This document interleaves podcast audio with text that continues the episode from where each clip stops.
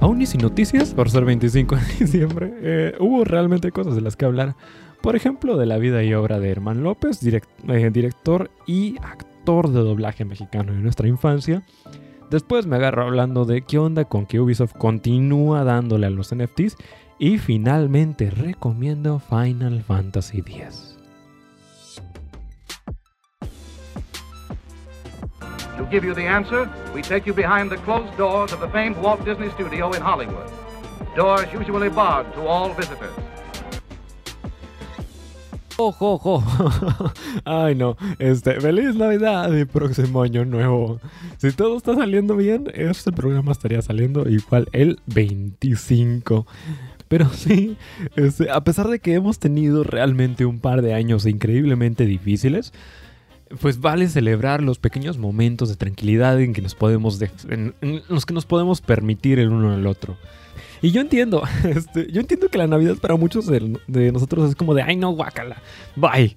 Este, y, nos, y nos ponemos en modo Grinch, pero aún y cuando no sea alrededor de la Navidad, vale la pena estar felices, vale la pena darnos unos pequeños momentos para dar las gracias, ya sea las gracias a algún ser superior en el que creamos o las gracias a nosotros mismos por haber logrado sobrevivir un año más, por haber logrado este, estar, estar presentes en, la manera en que estemos, ¿no? Pero para al haber, haber logrado estar presentes, no sé tú, Voy a, voy a esperar mucho por la tangente, no sé tú, pero al menos este, estos últimos dos años de pandemia me han, vieras que no me han enseñado que el nuestra salud va y viene. Que todo ese tipo de cosas que normalmente damos por sentados no, están, no son ciertas por este mundo, no son hechos en este mundo. Entonces, vale la pena en los pequeños, en los muchos momentos que tengamos entre nuestros familiares o entre nosotros mismos, darnos un momento para apreciar todo lo que hemos vivido, todo lo que tenemos y todo lo que podemos llegar a tener y decir gracias, gracias por los los muchos tiempos que he podido amanecer aquí una vez más. Gracias por, los, por la familia, gracias por los eventos, gracias por todo sencillamente por todo. O incluso únicamente darnos un momento para detenernos, para decir, bueno, suficiente con el trabajo, suficiente con, todo esto que está volando entre mil pedazos y que nos está pidiendo atención constante, que nos está gritando, ven, ven, este, ya sea redes sociales, ya sea internet, ya sea familia, ya sea trabajo, ya sea escuela, ya sea lo que sea, ¿no? Pero darnos un momento para estar tranquilos, para apreciarlo todo, para ponerle una pausa, un stop, un break y empezar a vivir unos momentos de tranquilidad, unos momentos en el presente. Y al menos yo puedo comenzar el programa, eh, pues agradeciendo, eh, insisto, eh, espero no irme mucho por la tangente, pero agradeciendo no solamente por todo lo que he vivido, sino también porque el programa oficialmente sucede en febrero, ¿no? Pero al menos en mi, en mi pequeño corazón, el programa cumple su quinto aniversario. con personas de más, con personas de menos, ante las adversidades, ante que a veces estoy solo, a veces, puedo hacer programa, a veces que sencillamente no puedo con las mil y un cosas, pero ante todo eh, logramos cumplir un quinto aniversario, que se hace fácil, pero realmente realmente vieras que no está, está ahí en cañón, está dificilísimo. Y aunque no es exactamente lo, que yo originalmente ambicionaba para el programa, no es como la, la, la, cosa que yo me pensaba que iba a ser el programa, pues estoy agradecido de poder haber logrado lo, lo mucho o poco que haya sido, pero haber logrado estar aquí. Este, independientemente de cuánto tiempo pueda llegar a continuando haciendo esto, Estamos celebrando afortunadamente nuestro quinto año y puedo pensar el programa diciendo gracias, independientemente de si has estado desde el principio o si llevas escuchándome desde la semana pasada.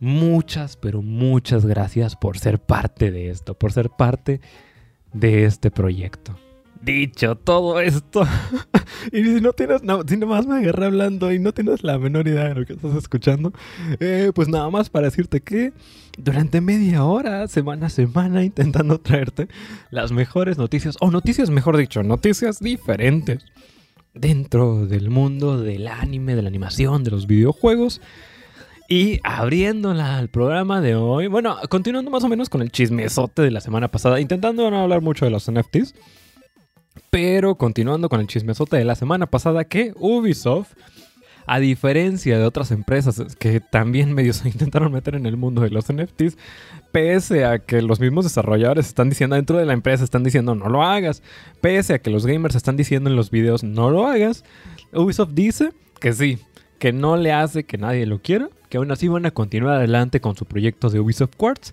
que es prácticamente su proyecto de NFTs. De acuerdo con el gerente ejecutivo de la compañía de la empresa, Ives Gilmont, eh, señaló que los NFTs, de acuerdo con él, serían aceptados eventualmente de la misma manera en que lo sucedieron los DLCs y los las microtransacciones. A ver, de, acuerdo con él, si así como la gente terminó odiando al principio las microtransacciones y los DLCs, y que luego se acostumbró y ahora hasta están felices, de acuerdo con él, Ah, dice que lo mismo va a suceder con los NFTs. Que ahorita lo estamos odiando, pero que espérate a seis meses y vámonos. Las tremendas agallas del señor. Lo mismo, eh, ah, hubo una entrevista con The Crypt, un sitio en internet enfocada a promover las criptomonedas. Y le preguntaron qué onda con el blockchain al director técnico de blockchain dentro de Ubisoft, a Didier Genova. Le preguntaron, oye, ¿y si eso acabar a continuar? Este, ¿hasta dónde, hasta qué punto va a llegar esto? Y lo único que dijo el señor señaló principalmente que la compañía no tiene intención de retirarse del mercado. Que a diferencia de todas las demás que medio dijeron, ah, bueno, vamos a ver si, si le entramos. Los otros demás desarrolladores que dijeron, ah, bueno, vamos a ver si, si le entramos a los, a los NFTs. Y Ubisoft dice que no va a poner pie atrás, va a continuar esto para adelante. Y que esto es únicamente el inicio. Deja tú que este, Ubisoft está haciendo todo lo posible para convertirse en el EA de esta generación.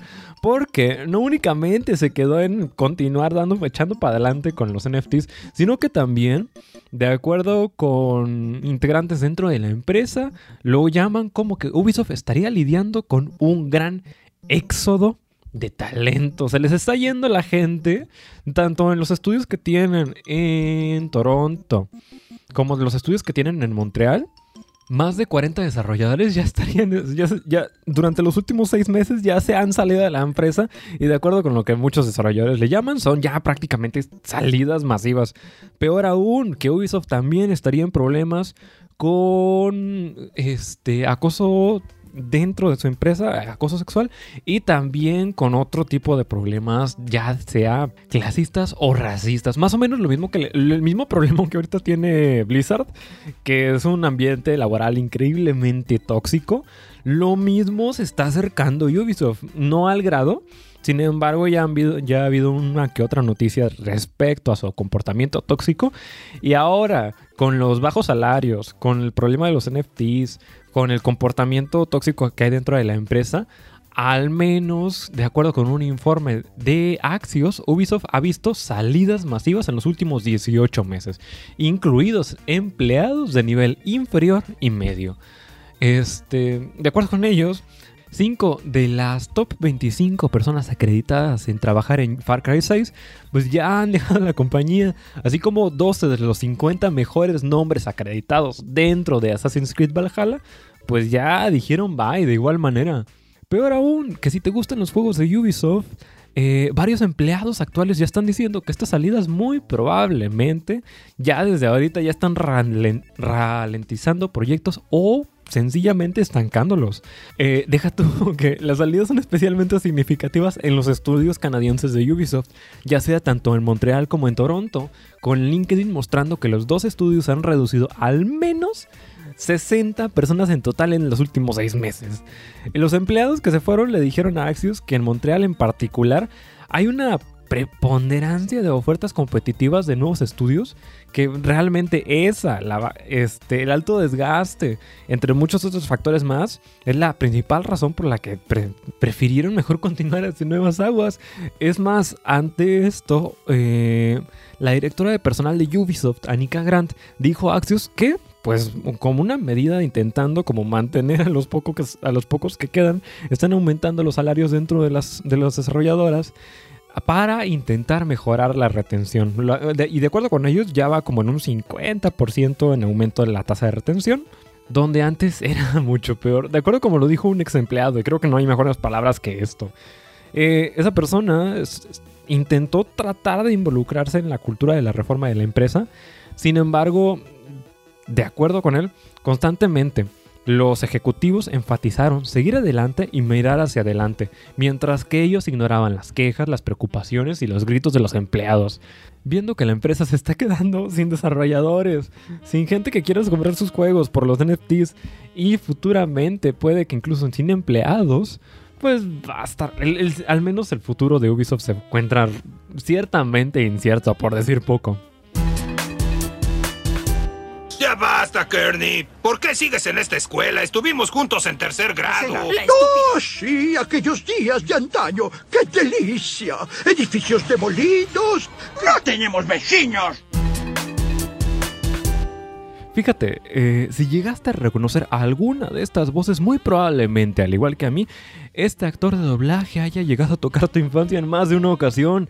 Desde personajes entrañables dentro de las series de los chicos del barrio, dentro de Toy Story, tanto la primera como la segunda, del laboratorio de Dexter, dentro de Los Simpsons dentro y fuera de las chicas superpoderosas, de Buscando a Nemo, entre muchas, pero muchas otras series más, e incluso más allá de las caricaturas, adentrándose también en las telenovelas, en los videojuegos y en prácticamente cualquier otro medio, este... Hernán, eh, López llegó realmente a tener una trayectoria increíble. Durante más de 30 años el señor estuvo desde sus 23 años estuvo pues prácticamente al golpe del cañón dándole su propio sazón a, a, todo lo que estuvo interpretando. Y es una verdadera lástima realmente que tenga que decir esto, pero Herman López, el actor de doblaje mexicano, del cual te acabo de mencionar todas estas voces, acaba de fallecer a tan solo sus 60 años de edad. El pasado fin de semana falleció después de haberse, después de durante varios meses haberse encontrado hospitalizado a causa de una enfermedad dentro de su columna vertebral. Originalmente había sido hospitalizado el pasado mes de agosto. Sin embargo, es hasta este momento donde realmente llegamos a tener la desdichada noticia. Oficialmente, eh, la información la llegamos a conocer a través de sus redes sociales oficiales y después la, noticia fue compartida por diversos actores de doblaje, entre ellos, por ejemplo, Lalo Garza, quienes este, razonablemente lamentaron la pérdida del amado compañero dentro del medio. Es, es, es, no sé, a ver, que es una verdadera lástima porque una de las, al menos una de las voces de mi infancia llegó a pasar a mejor vida, en especial... Eh, viendo aparte de la calidad y cantidad de, diversos papeles en los que actuó, una de las cosas que me llegó a encantar de su generación de, actuación, de, la de esa precisa generación, era que no se limitaba únicamente a lo que a traducir del inglés al español, de traerte como la, el entendimiento básico de ello. Daba su 110% más allá de eso y era como de una de las cosas, este, uno de los lemas, por llamarlo de alguna manera, que él era bastante característico, era tener lo que él le llamaba como el lema de los 10 años. Que, que más o menos, como su nombre lo dice, eh, que el chiste dure más allá de 10 años, que si te pudiese sentar algo, a ver una película, una serie, lo que sea, 10 años después de que sucedió, te podías disfrutarlo tanto como la primera vez que lo viste. Eh, en especial, y una de las cosas bastante padres de él, que le, llegaron a hacer una entrevista para YouTube en un canal llamado The Gay Night Show. Son 10, 13 minutos aproximadamente, y me encanta porque le preguntan ¿qué onda con el doblaje? ¿Cuál es tu opinión del doblaje actual? Y me encanta porque llega un momento donde le van y le preguntan, bueno, o, si no necesariamente tienes una opinión respecto al doblaje actual, ¿qué onda o cómo sientes que ha cambiado desde antes y cómo, desde, cómo era antes en comparación con ahora? ¿Qué, ¿Cuál es tu opinión respecto a que Luisito Comunica esté haciendo la voz de Sonic? Entonces respetamos lo que nos mandaron, pero ahí todavía podíamos aportar. El, doblaje se hace con actores. Sí, hoy en día esto a veces falla. Es un negocio finalmente el doblaje, entonces las empresas buscan cómo les salga más barato y contratan compañeros que no son actores. Eh, eh, pero la esencia es la actuación. Entonces tú al ver un personaje eh, tratas de interpretarlo, le das personalidad, lo actúas, lo analizas. Hoy en día eso, pues no, graban muy chistoso hoy en día, ¿no? Algunos ven una frase y la graban, ven otra frase y la graban. Ya no les importa eh, de qué se trata el capítulo, cuál es el mensaje. Entonces, la producción es vertiginosa, la productividad es impactante, pero hemos perdido mucho esto de la actuación. Hoy en día muchos copian, copian lo que oyen, lo copian, lo oyen, lo copian. Y ya se pierde todo esto de la actuación. Pero bueno, es como una tontería, una idiotez de gente como que, pensamos así, ¿no? De que esto debe ser actuado y que debe ser logrado, buscado, este, motivado, que, que tú digas algo porque lo entendiste y, y, se te motivó, no nomás que lo copies, ¿no? Voy a dejar el link de la entrevista en la descripción, pero también me encanta porque no únicamente se queda, o sea, sería muy fácil desde su punto de vista nada más criticar y decir y decir, no, todo está mal y que no sé qué, pero no se queda únicamente en eso y dice, mira, esto es lo que yo considero que está mal. Pero esto es todas las mil y un cosas que podemos mejorar. Y es más, aquí hay, y, va y da unos tips de qué onda, hacia dónde podemos tirar la cosa, hacia dónde puedes, puede mejorar. Entonces tienes que analizar el personaje para que lo metas en ti y entonces sacas algo muy de adentro, ¿no? Yo siempre le digo a mis actores cuando estamos trabajando, haz tuyo el personaje respeta la esencia del personaje como está diseñado, pero haz lo tuyo, para que entonces lo puedas decir, lo puedas hacer, lo puedas interpretar. Eh, sigo insistiendo mucho, esto es actoral. Si no usas un arma actoral, no puedes actuar realmente se le nota el callo dentro y fuera del doblaje.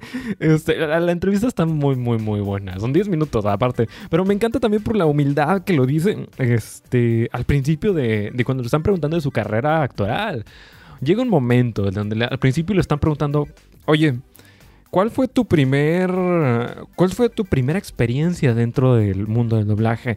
Y empieza a decir, bueno, yo originalmente salí de la carrera de actuación, sin embargo, eh, llega el, el momento de cualquier artista, de cualquier actor, donde dice, bueno, ¿voy a dedicarme 100% a esto? ¿O voy a ver este, si consigo el... si, decido dedicarme a la actuación, pero también tengo un segundo trabajo que me dé el, el, ingreso de dinero que ocupo para mantenerme. Entonces dice que de alguna manera pues él fue bastante afortunado en su momento de haber podido tener la oportunidad que tuvo, porque tuvo la oportunidad de estar más o menos económicamente estable, de poder tener una familia que lo apoyara, de poder tener una esposa que lo apoyara en el momento que también su, este, su esposa era, es actriz. Entonces, este, tuvo como los astros que se alineasen como para poder decir, mira, yo estoy aquí, pero no estoy aquí nada más por gracias, sino estoy aquí por tanto por mi talento, sino como por suerte, como porque los astros se alineasen, como por todo este mil y un cantidad de factores. Eh, realmente, Herman López, un actor con una calidad y una excelencia y un trabajo realmente increíble. Descanse en paz, Herman López.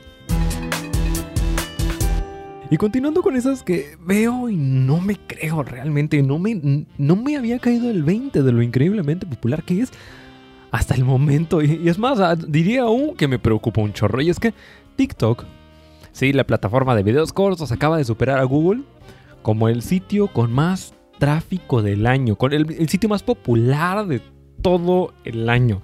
Ninguna otra plataforma, ni Google, ni Facebook, ni este, ni Amazon, ni Netflix, ni ninguna otra había llegado a tener el tráfico que llegó a tener TikTok. Lo que originalmente se había, o al menos yo esperaba, que nada más fuese como una tendencia pasajera este, a, principios o, a finales del 2020, TikTok originalmente se había posicionado como la séptima dirección o página de internet más popular de todo el mundo. Se, empezaba a escalar rápido, pero no a, eh, lo suficientemente rápido como para quedarse en el top 10. Pero esto cambió a principios de este año. originalmente se había quedado como en la séptima posición. Ahora, en más de una ocasión, llegó a superar a Google dentro de las primeras lugares y hasta la fecha se encuentra con más tráfico que Google, que Facebook, que Microsoft, que Amazon, que Netflix, que todo mundo prácticamente. Por lo que si estabas cansado de que cada plataforma tuviese como su propia versión chafa de TikTok, temo decirte que esto solamente viene comenzando.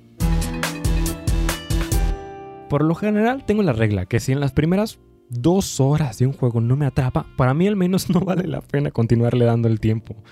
Este, de igual manera, intento tener la regla de que si para los 3, 4 episodios máximos de una temporada de anime, si no me atrapó, ¿para qué le continúas dando el tiempo? ¿Para qué ver un, un anime que no se va a poner bueno hasta el episodio 10 o hasta el episodio 15?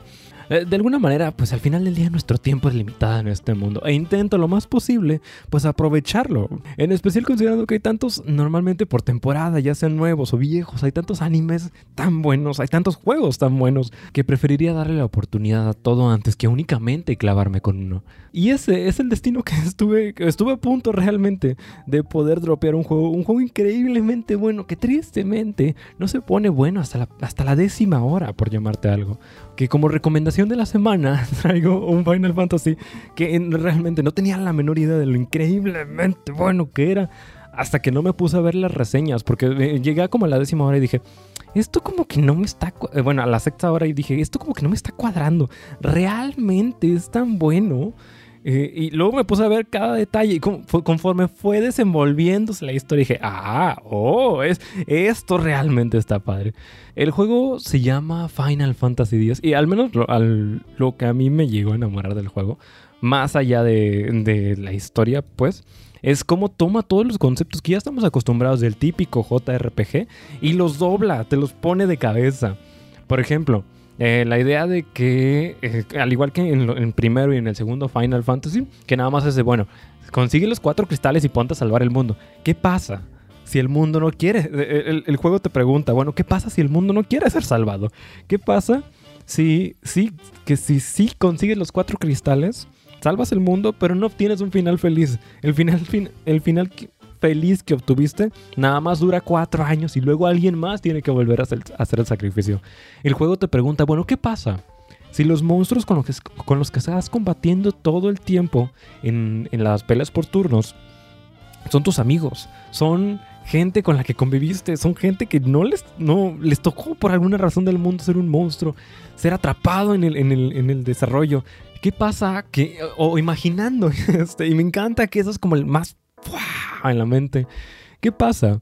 Sí, el protagonista sí va y salva el mundo, pero él nunca decidió salvar el mundo, él no quiere hacerlo, pero pues no le tocó de otra, es de alguna manera como su destino. Y hay una parte, y me encanta, este, hay, hay una escena bastante buena, donde hay una escena donde está un personaje llamado Auron y le dice al protagonista, mira, tú tienes de dos sopas, o puedes decidir aventarte al destino y meterte a esta misión suicida donde probablemente no logres, no logres sobrevivir para intentar ver si de por pura casualidad la persona a la que estás buscando es tu papá o te puedes quedar aquí y quedarte de brazos cruzados. Puedes, entre comillas, ser feliz y no haber logrado nada, nada en este momento.